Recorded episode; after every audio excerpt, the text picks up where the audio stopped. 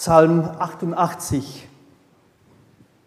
Herr Gott, mein Retter, Tag und Nacht rufe ich zu dir, höre mein Gebet, vernimm mein Schreien. Denn mein Leben besteht aus Schmerzen und Leid, ich bin dem Tode nah. Ich werde zu denen gerechnet, die dem Tode nah sind, wie ein starker Mann, der die Kraft verlassen hat. Sie haben mich dem Tod überlassen, wie ein Erschlagener, der im Grab liegt. Selbst du hast mich vergessen und ich bin von deiner Hilfe verlassen. Du hast mich in die tiefste Grube geworfen, in die finstere, finsterste Tiefe. Schwer lastet dein Zorn auf mir, Wellen um Welle bricht über mich herein. Du hast mich meinen Freunden fremd werden lassen. Voller Abscheu haben sie sich von mir abgewandt. Ich bin gefangen und sehe keinen Ausweg. Meine Augen sind schon ganz blind vor Tränen. Jeden Tag rufe ich dich um Hilfe her. Ich erhebe meine Hände im Gebet zu dir. Was nutzen deine Wunder den Toten? Stehen sie etwa auf und loben dich? Verkündet man im Grab deine Gnade? Wird bei den Toten deine Treue gerühmt? Kann die Finsternis deine Wunder erzählen? Oder wird etwa im Land des Vergessens deine Gerechtigkeit gelobt? Herr, ich aber rufe zu dir. Schon am Morgen flehe ich dich an. Herr, warum hast du mich verworfen? Warum wendest du dich von mir ab? Von Jugend an war ich krank und dem Tode nah. Ratlos stehe ich vor deinem schrecklichen Handel. Dein erbitterter Zorn hat mich niedergeworfen und deine Schrecken haben mich vernichtet. Jeden Tag neu umgeben sie mich wie Wasserfluten und schließen mich ein. Du hast mich meine Freunde und Verwandten genommen. Alles, was mir jetzt noch bleibt, ist Finsternis. Puh. Harte Worte. Die meisten Schriften sprechen zu uns. Nächste Folie bitte, noch eine. Die Psalmen sprechen für uns. Diesen Satz wird Martin Luther zugeschrieben oder vielleicht von dem Kirchenväter Vater Athanasius von Alexandrien, man weiß nicht genau. Aber das spricht eine, eine Wahrheit zu. Wir lesen die Bibel und wir nehmen das als Gottes Wort zu uns. Aber die Psalmen haben etwas Besonderes. Das sind die Menschen, die, die, die Worte, die wir, wir merken, das spricht unsere eigene Seele manchmal auch zu Gott. Vor zwei Wochen haben wir diese Predigtserie begonnen. Eine Folie zurück, bitte. Wenn die Seele spricht. Und mit dem Anliegen, dass wir uns ein wenig mit den Psalmen beschäftigen. Dieses Gebetsbuch mitten in der Bibel, was sehr wichtig für Juden und für Christen sind. Und dass wir dadurch lernen, vielleicht ein bisschen anders zu beten, die Psalmen anders zu betrachten, vielleicht besser zu beten, wenn das doch möglich ist. Und die Psalmen, die haben so etwas Besonderes und die zeigen uns, dass Gott im Gespräch mit uns sein möchte und dass wir im Gespräch mit ihm sein dürfen. Das ist von allen Religionen der Welt ein sehr starker Merkmal, vom Judentum, vom Christentum.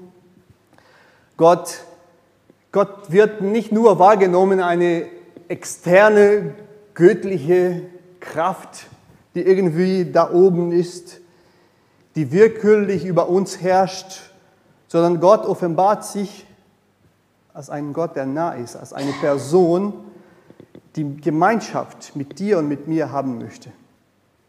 Und deshalb ist Gebet so zentral in unserem Leben, in unserer Frömmigkeit. Es ist nicht nur eine religiöse Tätigkeit, wie bei den Buddhisten. Man rollt diese Gebetsmühlen und man weiß nicht, was diese Gebet bewirken.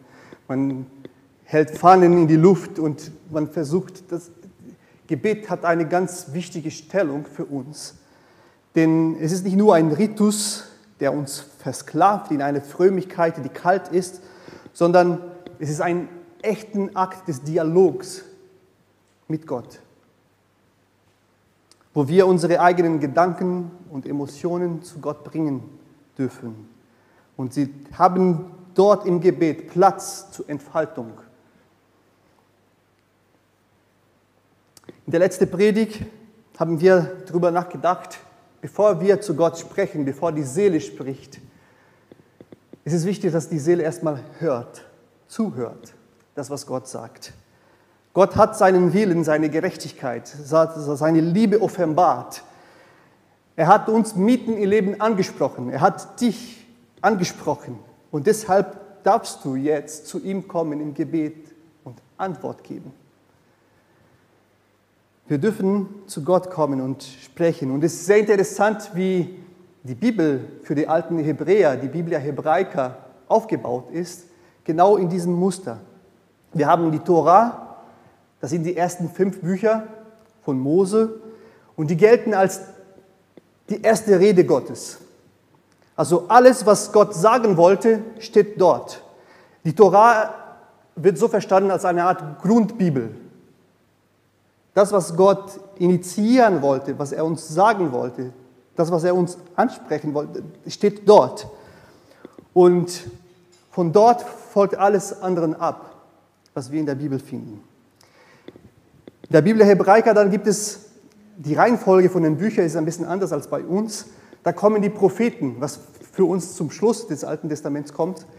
Für die Hebräer, die, die, da kommen die Propheten in der Mitte.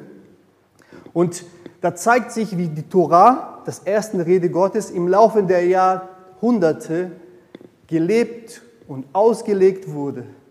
Wie die Propheten das Volk immer wieder zurückgerufen haben zu diesem ersten Reden Gottes. Wie sie immer wieder versagen oder Erfolg haben, Gott nachzufolgen. Und die Propheten, sie bringen uns das nah. Wie, wie hat das Volk dieses erste Gott, Wortes gelebt, verstanden. Und dann gibt es diesen letzten Teil der Biblia Hebraica, die werden Schriften genannt. Und hier geht es um die menschlichen Reaktionen zu dem, was Gott gesagt hat, durch sein erstes Wort, durch Mose und durch die Propheten. Und manchmal sind diese Antworten kluge theologische Abhandlungen wie das Buch Hiob. Da wird das Thema Leid und Gott und wie kann Gott Leid zulassen sehr hochtheologisch in eine Geschichte sehr gut gepackt. Oder es gibt die klugen Sprüche, wie Menschen antworten auf dem, was sie von Gott gehört haben.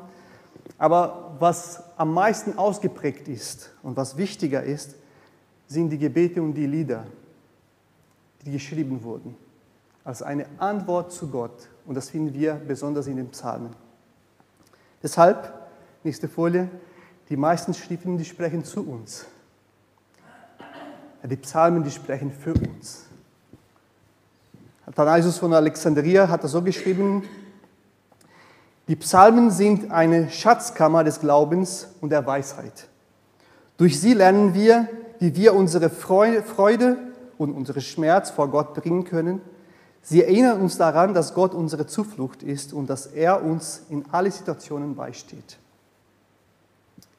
Die Psalmen sind Gespräch, Gespräch mit Gott, Gemeinschaft mit Gott. Und im Gebet haben wir die Verheißung, dass wir von Gott Trost, Ermutigung und Stärkung erfahren. Genau während wir unsere Sorgen zu ihm bringen. Und so können wir unsere ganzen Sein, unsere Seele sprechen lassen. Die Psalmen sind auch das Gebets- und Liederbuch von Jesus. Äh, Jesus hat sehr oft die Psalmen zitiert und generell im ganzen Neuen Testament ähm, finden wir sehr viele Zitaten aus dem Alten Testament, ungefähr 360 Mal wird das Alte Testament in dem Neuen Testament zitiert und ein Drittel davon sind Zitaten aus dem Psalm. Das ist sehr viel. Wir denken immer, da werden die Propheten sehr oft wiederholt äh, und äh, zitiert im Neuen Testament. Nein, die meisten Zitaten kommen aus den Psalmen, aus den Gebeten, aus den Liedern. Das ist sehr interessant. Und Jesus selbst, wenn er über seinen messianischen Auftrag spricht, spricht er meistens aus dem Psalmen heraus. Wie zum Beispiel der Stein, der den Bauleute verworfen haben, ist der Eckstein. Das ist der Eckstein geworden. Das ist ein Zitat aus dem Psalm und viele, viele anderen. Und sehr oft hat Jesus auch die Psalmen gebetet. Und der, wie bei der Kreuzigung, das ist die markante Stelle, wo Gott dann, wo Jesus zu Gott schreit, mein Gott, mein Gott, warum hast du mich verlassen? Das ist ein Psalm von David. Und Jesus will damit eine ganze Fülle von Gefühlen und Gedanken und eine Erfüllung von einer Verheißung auch zum Ausdruck bringen durch einen Psalm. Er nutzt diese Worte auch, um selbst zu beten. Und hier ganz ausdrücklich eine Klage. Jesus hat geklagt, zu Gott geklagt. Er hat Gott angeklagt. Wie ist das? Wenn Gott dein und mein Vater ist, wenn Gott unser Vater ist, der uns liebt, der uns zu uns redet, der uns zuerst angesprochen hat, dann dürfen wir zu ihm kommen und ganz ehrlich sein. Und sogar die dunkelsten Gefühle und Gedanken, die wir haben, dürfen vor Gott ganz offen und ehrlich gesprochen werden. Wut, Rache, Angst, Zweifel, Einsamkeit, da wo wir uns betrogen fühlen, das darf vor Gott ausgesprochen werden.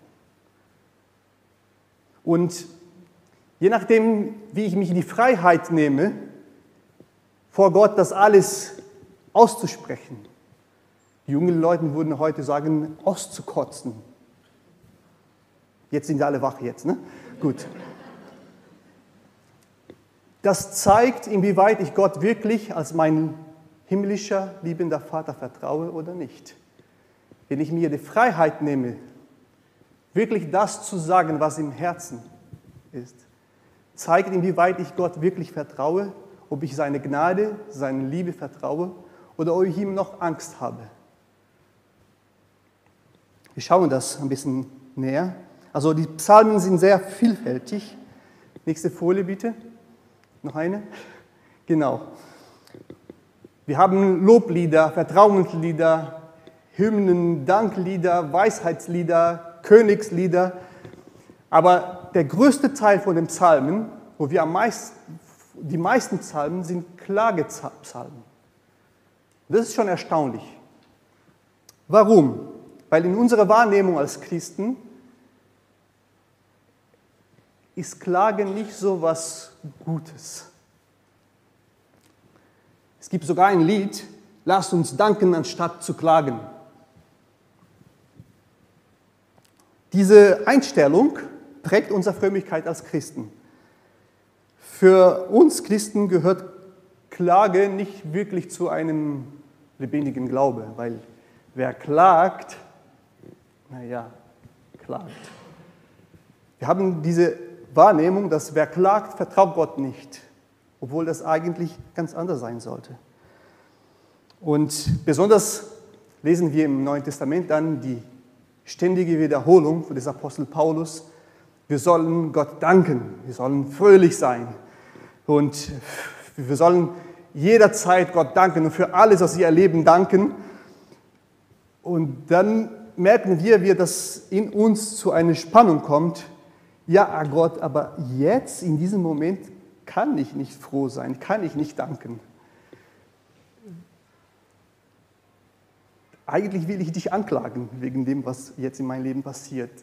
Aber wir kommen so in einen, einen Kampf innerlich. Wir denken, das, das gehört sich nicht zu einem guten Christ, Gott meine Klagen zu bringen. Einerseits sehr verständlich, Denn wenn wir wirklich darüber nachdenken, was wir in Jesus Christus haben, dass wir Erlösung haben, dass wir Vergebung haben, dass, wir, dass Gott uns alles gegeben hat in Jesus Christus, wenn wir uns das wirklich bewusst machen in unserem Herzen, dann kann kein anderes Gefühl wachsen als Dankbarkeit, als Freude. Und trotzdem erleben wir Zeiten, wo wir merken, jetzt kann ich nicht. Es ist eine Krankheit, ein Verlust in der Familie. Es ist schwierig. Dazu kommt noch, dass keiner, dass keiner von uns wirklich mag, dass jemand in der Nähe immer am Jammern ist. Oder ist das nicht so? Ich mag das nicht, wenn meine Kinder ständig am Jammern sind und sie mögen auch nicht, wenn ich ständig am Jammern bin. Und das ist eine echte Schwierigkeit, denn sehr oft mit unserem Klagen, andere Menschen können damit nicht umgehen. So wie wir mit den Klagen von den anderen gar nicht umgehen können. Wir, wir wollen immer Distanz. Ne? Das ist typisch. Wie geht es dir? Was wir erwarten wir? Alles gut. Aber sobald jemand sagt, ah, nicht so gut, weißt du, das und jenes ist passiert, was versuchen wir instinktiv so sofort zu machen? Irgendwie schön zu reden. Ja, wird schon. Nee, das geht. Schau mal nach vorne und sowas. Wir, wir, wir wollen an den Klagen von den anderen gar nicht teilnehmen. An dem Leid des anderen wollen wir gar nicht teilnehmen, weil wir selbst, wir, wir fühlen uns überfordert damit. Das ist ganz natürlich, menschlich. Aber wenn die Menschen dann weiterhin das tun, es ist sehr, sehr schwierig.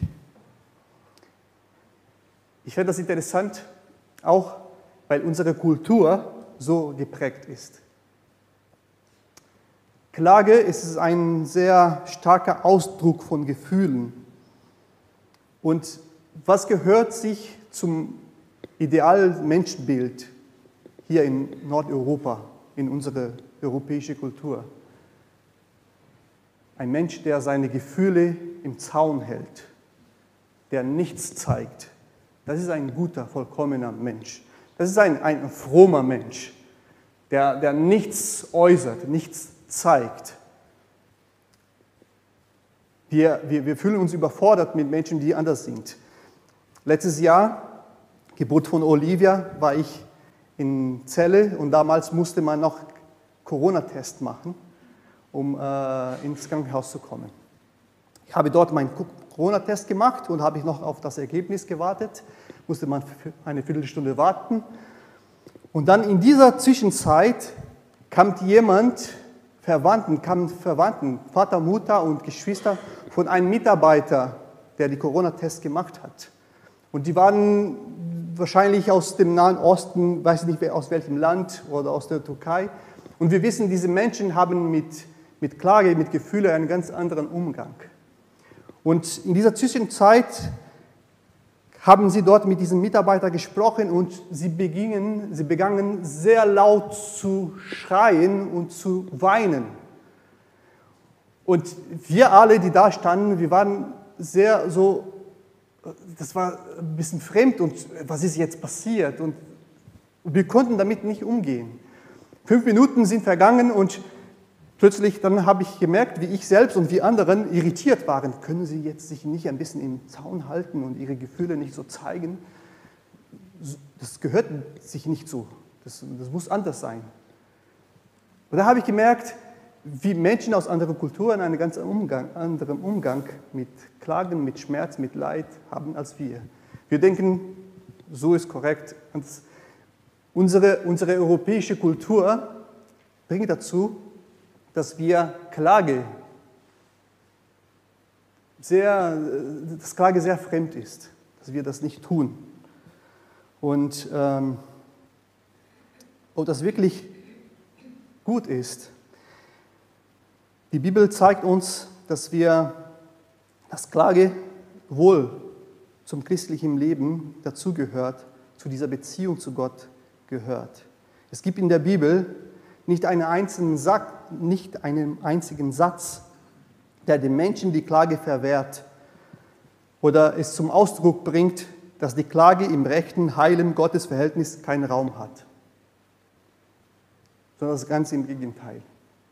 Wir werden dazu aufgefordert, ganz offen über unsere Gefühle zu sprechen, das zu Gott zu bringen. Wenn wir vom Leid und Trauer, von Zweifel und Angst betroffen sind, da ist Klage einer der Wegen, auf dem wir auf eine ganz neue, tiefere Beziehung zu Gott kommen können. Denn indem wir unserem Leid selbst formulieren, verstehen wir besser, was in uns abgeht, verstehen wir besser, wie Gott dazu reagiert und was Gott dazu zu sagen hat. Und es ist erstaunlich, wie Psalm 88 formuliert ist. Herr Gott, mein Retter, Tag und Nacht rufe ich zu dir, höre mein Gebet, vernimm mein Schreien, denn mein Leben besteht aus Schmerzen und Leid. Vers 7, du hast mich in tiefster Grube geworfen. Vers 9, du hast mich meinen Freunden fremd werden lassen. Vers 15, Herr, warum hast du mich verworfen? Warum wendest du dich von mir ab? Vers 19, du hast mir meine Freunde und Verwandten genommen. Alles, was jetzt bleibt, ist Finsternis. Das ist nicht einfach eine Klage, das ist eine Anklage. Gott, mir geht es nicht gut, mir geht es Mist und du bist schuldig.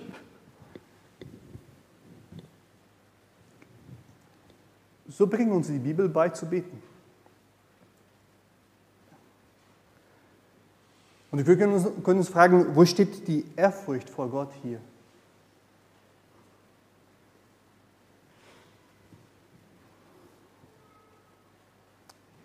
Es gibt vieles, was wir aus dem Klagenpsalm lernen können, für uns persönlich. Und ich habe, ich weiß, es ist lang, aber vier Dinge. Das erste ist eine Aufforderung. Klage Gott dein Leid, nimm dir die Freiheit dazu. Vielleicht sagst du jetzt in diesem Moment, mir geht's gut, ich habe nichts zu klagen. Ja, aber nimm dir dieses, sei dir es bewusst. Irgendwann kommt die Zeit, wo es nicht alles gut sein wird. Du hast die Freiheit, dein Leid vor Gott zu klagen. Und das ist nicht ein Zeichen, dass du Gott nicht vertraust. Das ist kein Zeichen, dass, dass du in deinem Christsein minderwertig bist.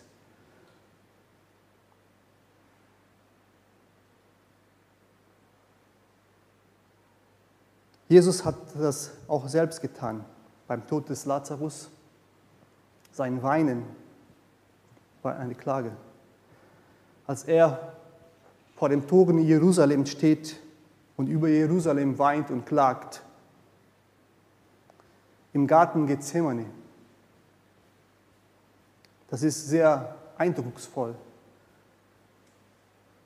Und Jesus geht zur Seite, er nimmt mit sich seine engsten Freunden, Petrus, Johannes, Jakobus, und er betet den, hey, mir geht es jetzt nicht gut, und er beginnt zu beten, seine Klagen zu Gott zu bringen. Und er bittet diesen Freunden, bleib bei mir und betet mit mir. Was tun die Jünger? Sie lassen ihn allein. Sie schlafen ein. Vorhin habe ich gesagt, andere Menschen fühlen sich überfordert, wenn wir selbst klagen, wenn wir mit unserem Klagen kommen. Jesus hat genau das Gleiche erlebt. Wenn du eine schwierige Phase erlebst, wo du nichts anderes kannst als zu klagen und das widerspiegelt sich in den Gesprächen mit den Freunden oder sowas, erwarte nicht, dass alle jetzt immer bei dir sein werden und immer mit dir brav sein werden. Sie werden auch einschlafen, sie werden auch vermeiden, sie wollen auch Distanz, weil wir können mit, ein, mit diesem Klagen nicht umgehen. Jesus hat das erlebt, wir werden das auch erleben. Weil genau, wir genau, tun genau das Gleiche mit unseren Geschwistern, wenn sie mit ihren Klagen zu uns kommen. Aber komm zu Gott und sprich dich aus. Sprich mit Gott über deine Situation. Klag ihm dein Leid. Du brauchst nichts zu beschönigen oder Dinge verheimlichen und zu denken, Gott, wenn ich das sage, jetzt wirst du sauer auf mich. Gott kann damit umgehen. Der Ort der Klage ist genau richtig bei Gott. Deshalb sagt der Psalmist hier, Vers 3, höre mein Gebet, vernimm mein Schrei. Er weiß, wer, wer, wer damit umgehen kann. Menschen können damit nicht umgehen, aber mein Gott kann damit umgehen und ich spreche mich aus.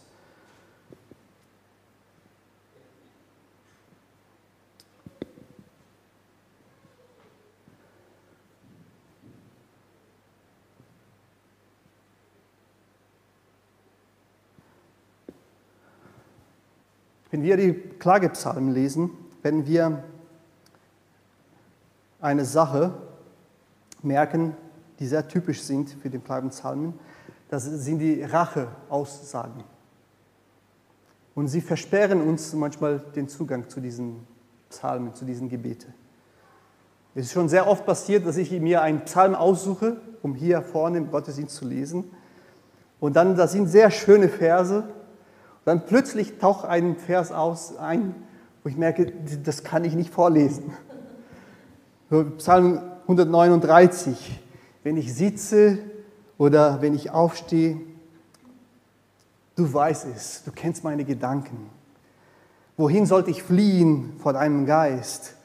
Wo könnte ich deine Gegenwart entrinnen? Gott, du kennst mich durch und durch und ich fühle mich geborgen in deiner Gegenwart.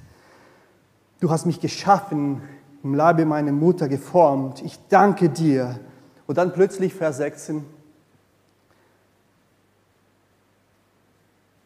Nee, Vers 19.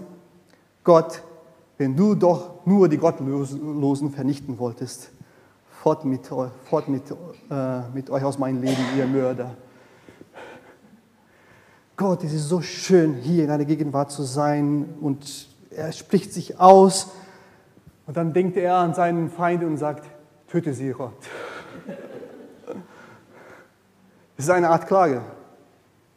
Wie gehen wir damit um? Es gibt andere Psalmen, die genau das Gleiche zum Ausdruck bringen.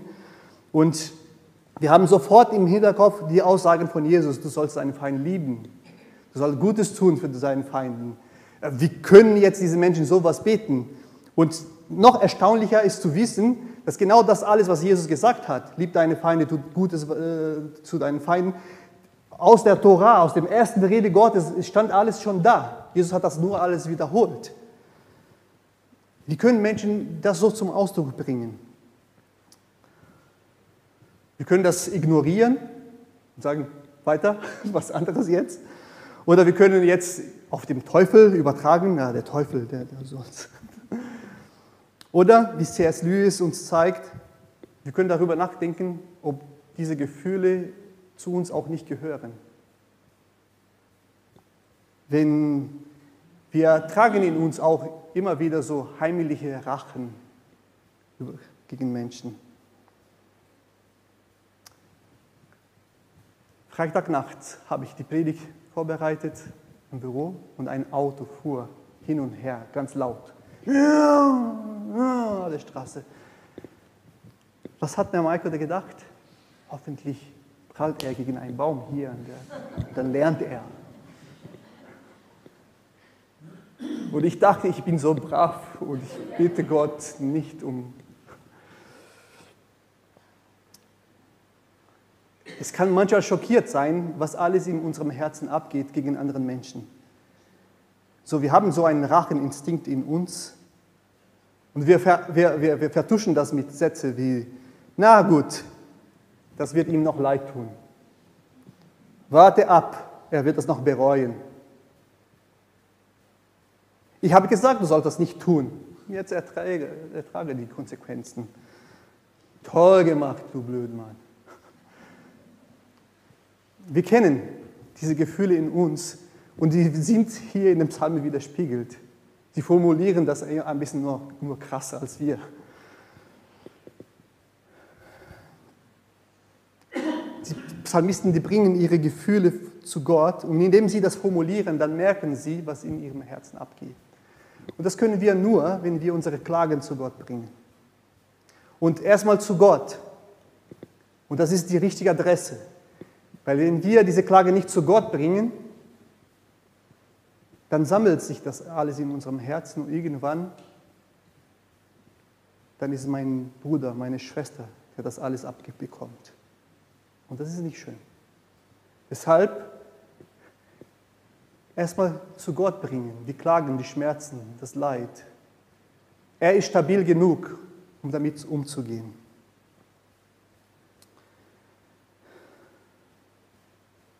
Oh, ich hatte so viel zu sprechen noch. Noch ein Punkt wichtig. Halte an der Beziehung mit Gott fest. Der Psalmist, der schreibt das alles.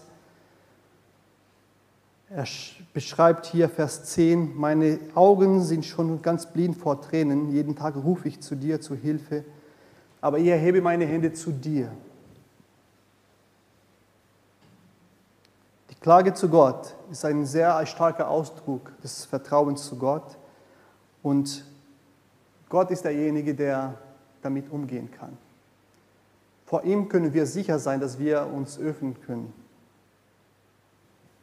Es ist interessant, dass in der Kinderpsychologie spricht man von Vertrauenspersonen. Für die meisten Kinder, das sind Vater und Mutter. Und wir haben das schon selbst mal erlebt oder gehört. Ja, das Kind war so brav, hat kooperiert, hat alles mitgemacht. Aber sobald die Mutter aufgetaucht ist, dann hat sie geschrien und hat den ganzen Frust losgelassen. Und manchmal denkt man, das ist irgendwie eine Falschentwicklung. Nein. Viele Psychologen sagen eigentlich, dass das zeigt, das Kind vor fremden Leuten war sehr brav, konnte kooperieren, konnte sich gut verstellen, aber sie hat viele Dinge eingesammelt, eingesammelt. Und sobald Papa und Mutter da sind, kann sie nichts anderes als alles loszulassen, als auszusprechen, den ganzen Frust, die ganze Müdigkeit einfach zu weinen. Genau das können wir auch mit unserem Vater im Himmel erleben. Vor euch hier bin ich ja selber braver Pastor. Rede ich schön, ja, nicht immer schön, aber, aber allein in meinem Zimmer vor Gott, da zeigt sich wirklich der wahre Maiko. Der Frust, der sich manchmal einsammelt. Die Zweifel, die Sorgen. Und genau das erlebst du auch, kannst du auch erleben vor deinem Vater. Gott ist, ist stabil genug, um das alles zu ertragen, das alles aufzunehmen, was du zu sagen hast. Deshalb, Psalm 10, Vers 17, das Verlangen der Elenden hörst du, Herr, Du machst ihr Herz gewiss. Dein Ohr merkt darauf. Bitte Gott um Hilfe. Sprich dich aus. Klage ihn an. Aber lass ihn nicht los. Denn das ist der größte Fehler, den wir, wenn wir schwierige Zeiten erleben, den wir tun können. Ist Gott anzuklagen, aber nicht nur anzuklagen, ihn loszulassen, zu sagen, ja Gott, ich glaube, du bist nicht da. Und genau das lernen wir bei dem Psalmisten, der ihre Klagen zu Gott bringen. Sie klagen Gott an, aber sie lassen ihn nicht los. Sie halten an ihm fest. Halte an Gott fest, auch in schwierigen Zeiten. Sehr schön, was Theodor Hacker gesagt hat. Lass niemals von Gott. Liebe ihn. Wenn du das im Augenblick nicht kannst, dann streite mit ihm. Klage ihm an und rechne mit ihm, wie Hiob zum Beispiel. Ja, wenn du das auch nicht kannst, lästere über ihn, aber lass ihn nicht los. Weil er wird dein Herz heilen. Er wird in deine Situation eingreifen. Und darauf können wir vertrauen. Lass deine Seele zu Gott klagen. Lass uns beten. Danke Gott, dass du so groß und stark und mächtig bist. und dass wir zu dir kommen dürfen, besonders in Situationen, wo wir nicht weiter wissen, wo wir nur Finsternis um uns herum sehen. Danke, dass in solchen Situationen wir unsere Beziehung zu dir vertiefen dürfen, dass du uns zuhörst, dass du zu uns sprichst. Und danke, dass wir ganz ehrlich vor dir sein dürfen, dass du nicht nur eine Kraft, ein Gott bist, der sehr weit weg ist, sondern dass du bei uns bist. Wir bitten dich, dass du uns dabei hilfst, diese Ehrlichkeit zu bewahren und zu lernen, zu dir zu beten. Amen.